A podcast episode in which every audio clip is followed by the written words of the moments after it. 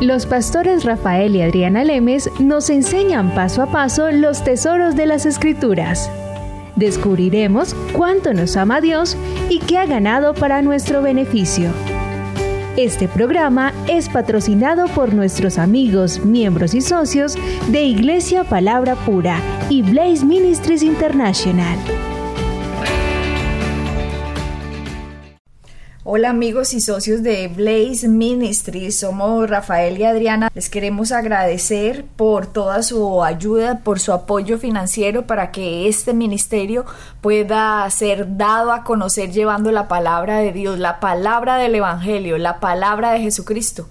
En este ministerio exaltamos a Jesucristo como Señor y Salvador y llevamos a las personas a través de la enseñanza que conozcan el maravilloso amor de Dios representado en la cruz y lo que esto significa. Muchas personas no entienden qué significa la cruz. Muchas personas creen que fue un evento más en la historia y no entienden que es la división de la historia misma de cómo Dios ve al mundo después de la cruz. Y el Antiguo Testamento era como Dios se comunicaba con el mundo antes de la cruz. Así que la diferencia ha sido grandísima y tenemos que saber dónde estamos ubicados para poner nuestra fe en Él. Estábamos en un nuestro programa pasado hablando acerca de en tiempos de paz. Esta es una frase de Rafael que dice, en tiempos de paz nos debemos preparar para la guerra.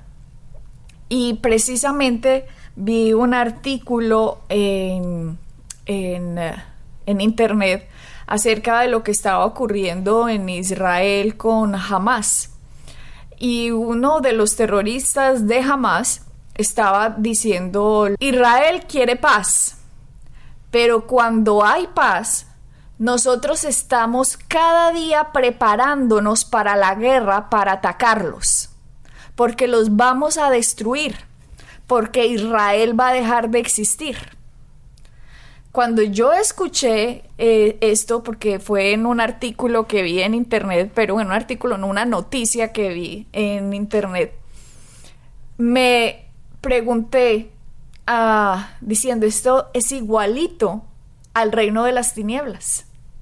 El reino de las tinieblas está completamente siempre preparándose para ver cómo nos va a atacar.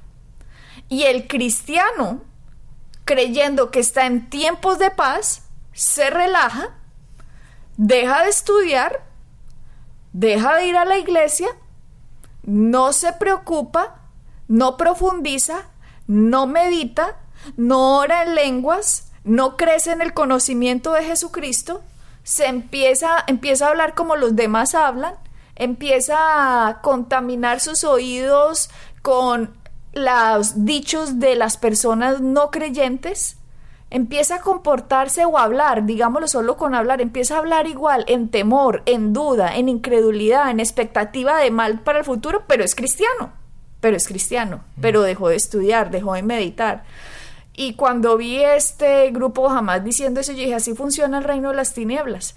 Pero también vi a Benjamín, el primer ministro de Israel, que se llama Benjamín, que de hecho es algo profético que se llame Benjamín, porque el último hijo de Jacob también se llamó Benjamín, pero bueno, no vamos a hablar ahora de tiempos proféticos.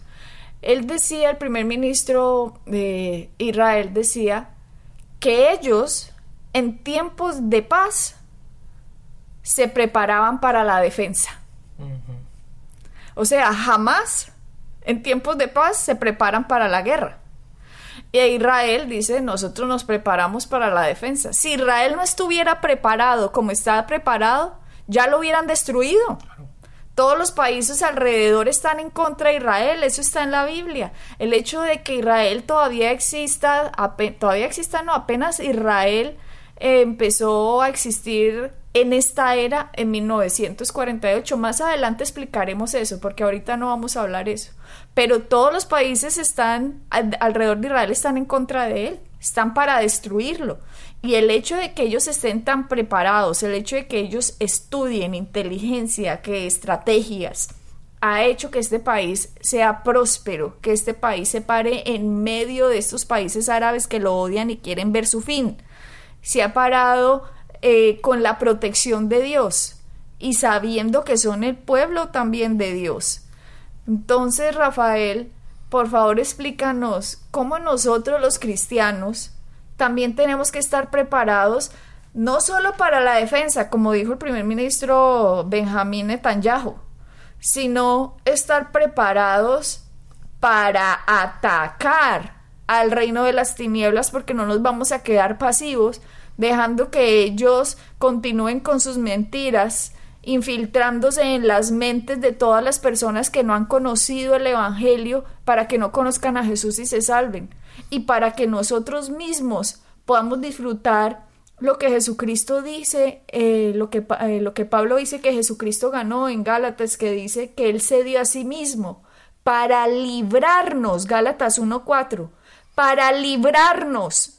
Vuelvo y les digo, Jesucristo, se lo leo, el cual se dio a sí mismo por nuestros pecados, para librarnos del presente siglo malo conforme a la voluntad de nuestro Dios y Padre. Así es, Adriana, eso es un punto muy importante. ¿Por qué?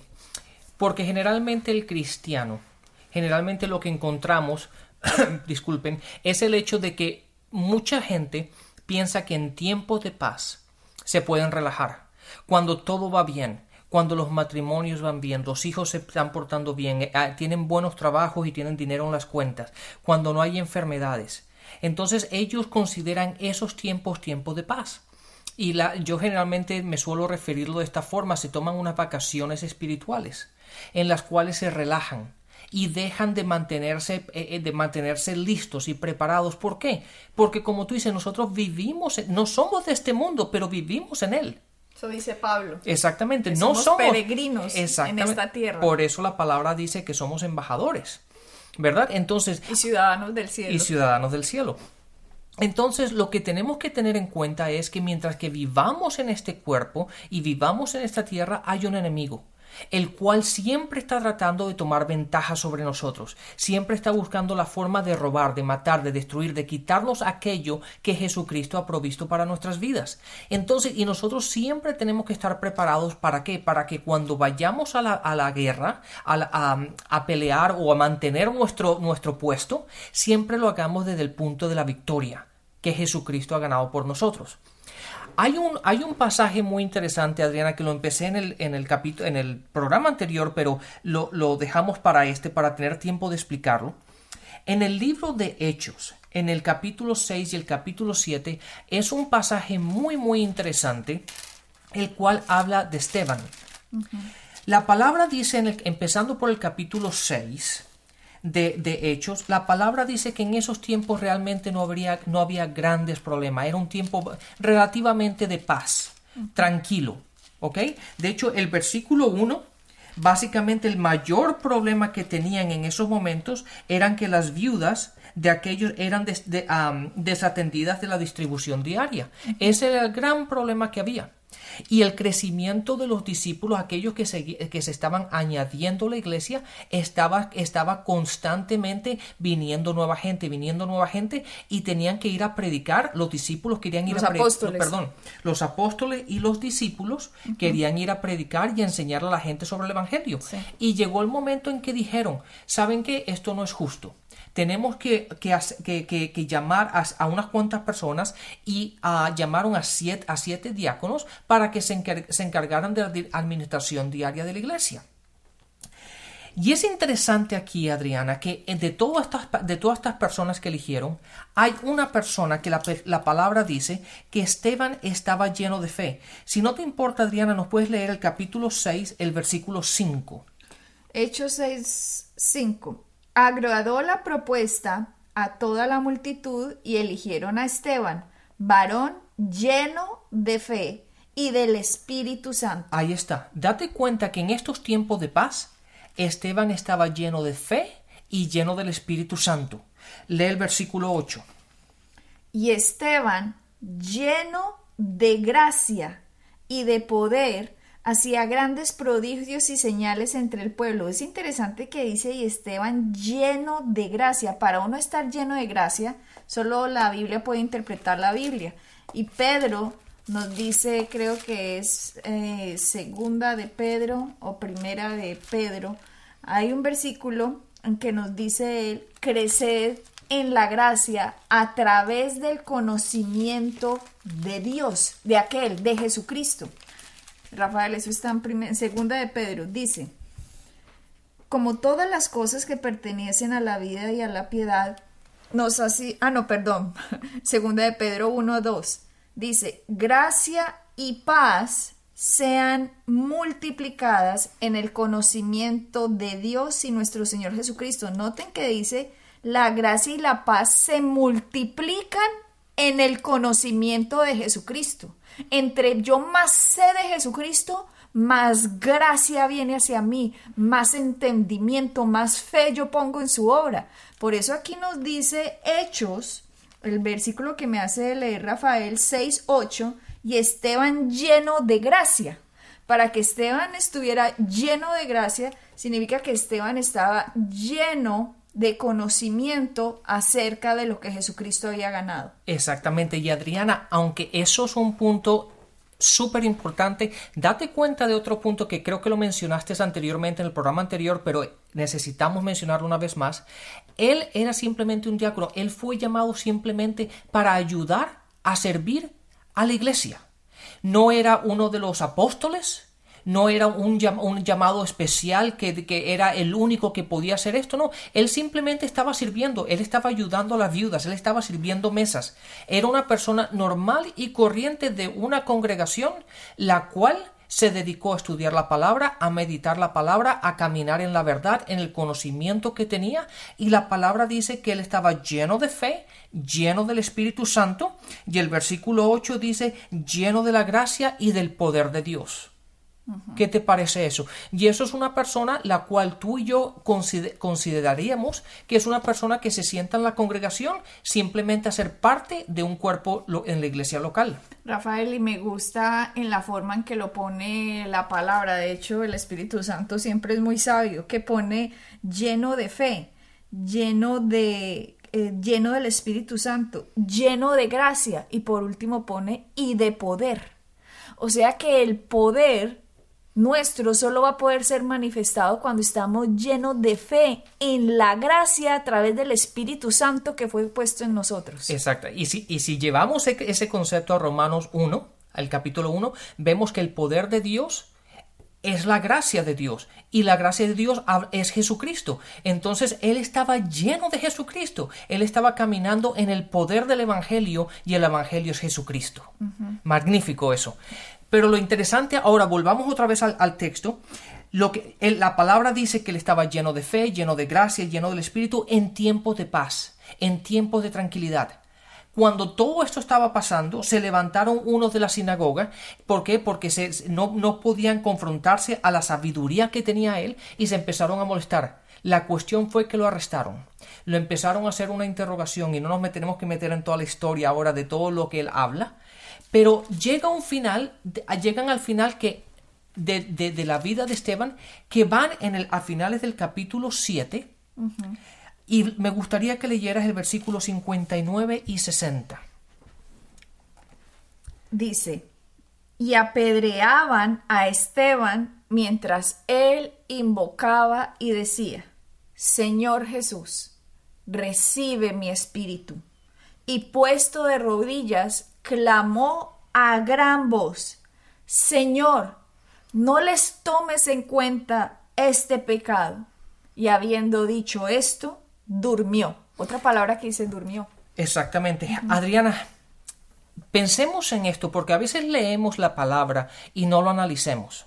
Date cuenta que solamente un corto periodo ha, pasado del momento en que la palabra dice que él fue llamado a servir y estaba lleno de fe, del Espíritu, lleno de gracia y de poder, hacía milagros en medio de su gente. Llegó un momento en que la gente se molestó, lo arrestaron y lo quisieron matar apedreándolo. Date cuenta que al final, en estos momentos, cuando él estaba siendo apedreado, él le dijo, Señor, recibe mi espíritu, y el versículo 60 en el que me quiero concentrar, y puesto de rodillas, clamó con gran voz al Señor diciéndole, no les tomes en cuenta este pecado. En otras palabras, Dios, ellos no saben lo que están haciendo, perdónalos, no le tomas en cuenta, no tomes, no tomes lo que, lo que ellos están haciendo en contra de ellos, simplemente olvídalo, porque no saben lo que están haciendo. Tú me puedes explicar a mí, Adriana, cuando una persona está siendo apedreada a muerte, que tú quieras decir, Señor, lo que están haciendo realmente ellos no saben lo que hacen. No, en esos momentos vienen momentos de ira, momentos de, desesperación, momentos que tú quieres coger una piedra y también pegarles a ellos. Y en ese momento él simplemente se arrodilló y dijo, Señor, ellos no saben lo que hacen. ¿Cómo una persona la cual no esté llena de fe y del Espíritu de Dios. De hecho, Adriana, ¿no se parece esto muy parecido a lo que dijo Jesús cuando lo llevaron a la cruz? Dijo, Dios, ellos no saben lo que han hecho. Para hacer eso, Rafael, una persona tiene que estar completamente llena del amor de Dios. No hay otra forma en que a usted un enemigo le esté tirando unas piedras diciendo que usted es un mentiroso, un hereje, porque usted está llevando un mensaje, el mensaje de la cruz, el mensaje de salvación, que poniendo la fe en Jesucristo podemos ser salvos, que poniendo la fe en Jesucristo podemos ser sanos. No hay forma, Rafael, en que esas personas a mí me devuelvan con una pedrada y yo Señor, no les tengas en cuenta este pecado si no es porque la manifestación del amor de Dios por mí hacia ellos está. No hay forma de que yo entienda eso si no sé que hay un mundo de las tinieblas, como dice Primera de Corintios, Rafael, que lo hemos tocado varias veces, que dice el Dios de este siglo les ha entenebrecido el entendimiento a los incrédulos para que la luz del Evangelio no le resplandezca. Esteban sabía, hay un enemigo que se llama Satanás que ha traído unas mentiras a la tierra y esas mentiras las personas las tiene en su mente y por lo que la persona cree, empieza a atacar a otro. Con razón Pablo decía, no tenemos eh, lucha contra sangre ni carne, sino contra principados huestes espirituales de maldad en las regiones celestes. Pablo estaba diciendo, estamos luchando contra la mentira que tiene una persona en su mente que desconoce a Dios. Exactamente, ese pasaje que estás mencionando, Adriana, está en 2 Corintios 4, 4. Pero es verdad, Adriana, y, muchas veces leyendo este, este pasaje decimos, bueno, uh, ¿Qué, posibilidades sea de que yo sea apedreado? Bueno, hoy día eso no pasa. Pero en, estos países. En estos países. No en, no, no en Irán. Por ejemplo, en Irán tenemos reportes de gente que ha sido apedreada porque les es imposible para ellos predicar a, Jesucristo y les toca hacerlo a escondidas. O en China. En China tenemos personas que conocemos que tienen iglesias subterráneas porque no pueden predicar a Jesucristo. Y estas personas ni siquiera pueden cantar porque donde los escuchen que están cantando, los... Eh, les informan a la policía y los pueden meter a las cárceles. Y entonces, ¿qué sucede? Les quitan la, la, el gobierno les quita sus posesiones. Entonces se reúnen en silencio, Rafael, y cuando van a aplaudir, no aplauden, sino que mueven las manos y antes de dar el aplauso paran ahí y cantan, no cantando con voz, sino moviendo la boca porque igual quieren adorar a Dios. O sea, hay lugares en este mundo que hay gente dispuesta a morir por su fe. Lo que pasa en estos países occidentales es que como estamos tan relajaditos, porque como eh, hay libertad de cultos, no hay presión, eh, es muy facilito mezclarse como con el mundo de alrededor. Hay países en que la diferencia es impresionante del cristiano al que no es cristiano, tanto de vida o muerte.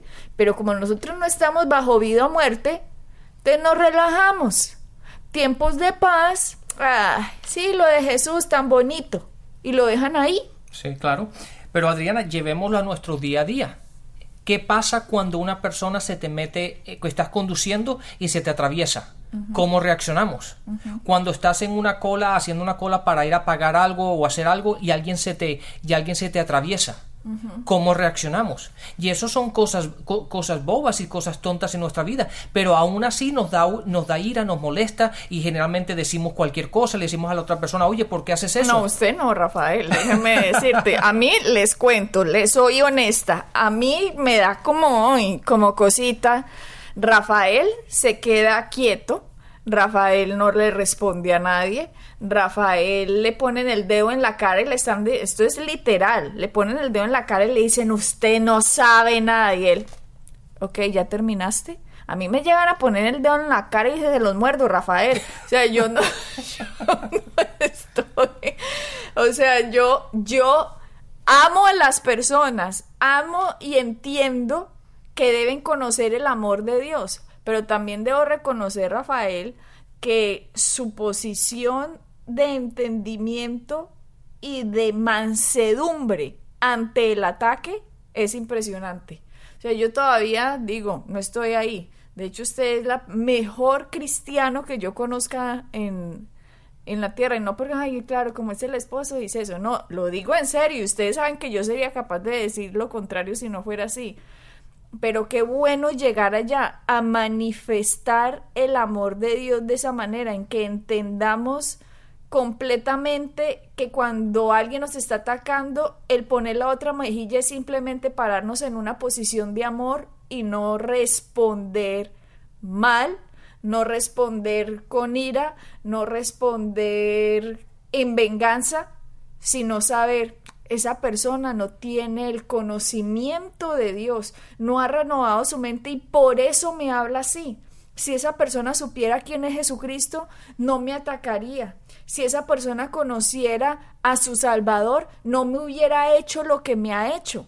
Entonces uno siempre tiene que pensar que las personas están equivocadas porque no conocen a Cristo y que nosotros debemos traer esa luz y esa sal y la única forma de traer la luz y la sal de la palabra es a través de nuestro testimonio, a través de que ellos vean a Cristo reflejado en nosotros.